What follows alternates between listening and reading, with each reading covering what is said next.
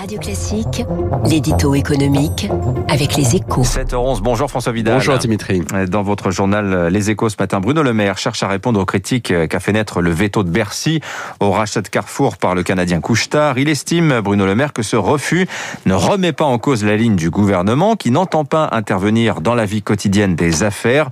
Ce plaidoyer, ne vous le jugez peu convaincant, François Oui, Dimitri, hein, ce blocage relève bel et bien du dirigisme. Hein, et il illustre en fait toute la difficulté qu'a l'État à s'arrêter quand il commence à intervenir dans la vie des entreprises.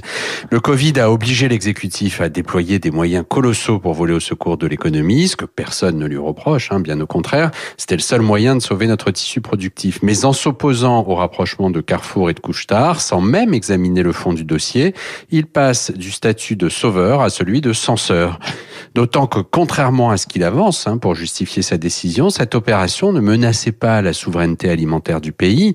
Aldi et Lidl appartiennent à des groupes allemands. Cela ne les a pas empêchés de rester ouverts pendant le premier confinement.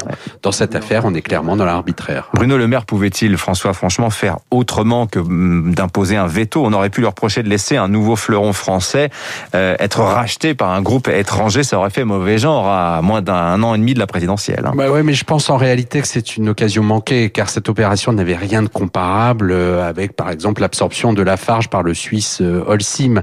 Couchetard n'est pas à proprement parler un concurrent de Carrefour, il exerce une activité complémentaire et il n'allait pas délocaliser les hyper du groupe.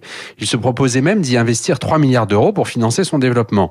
C'était pour l'exécutif l'occasion de faire une double démonstration, auprès des Français d'abord, sur les bénéfices du libéralisme, auprès des investisseurs étrangers ensuite, en leur montrant que notre conception de l'attractivité l'ouverture des frontières économiques n'était pas à sens unique, mais c'était manifestement trop demandé. François Vidal, des échos, l'interview euh, complète de Bruno Le Maire à lire ce matin dans les colonnes euh, de votre journal Les échos. Merci François, bon week-end. Il est 7h13, dans un instant, Thomas Reynaud, le directeur général du groupe Iliad, la maison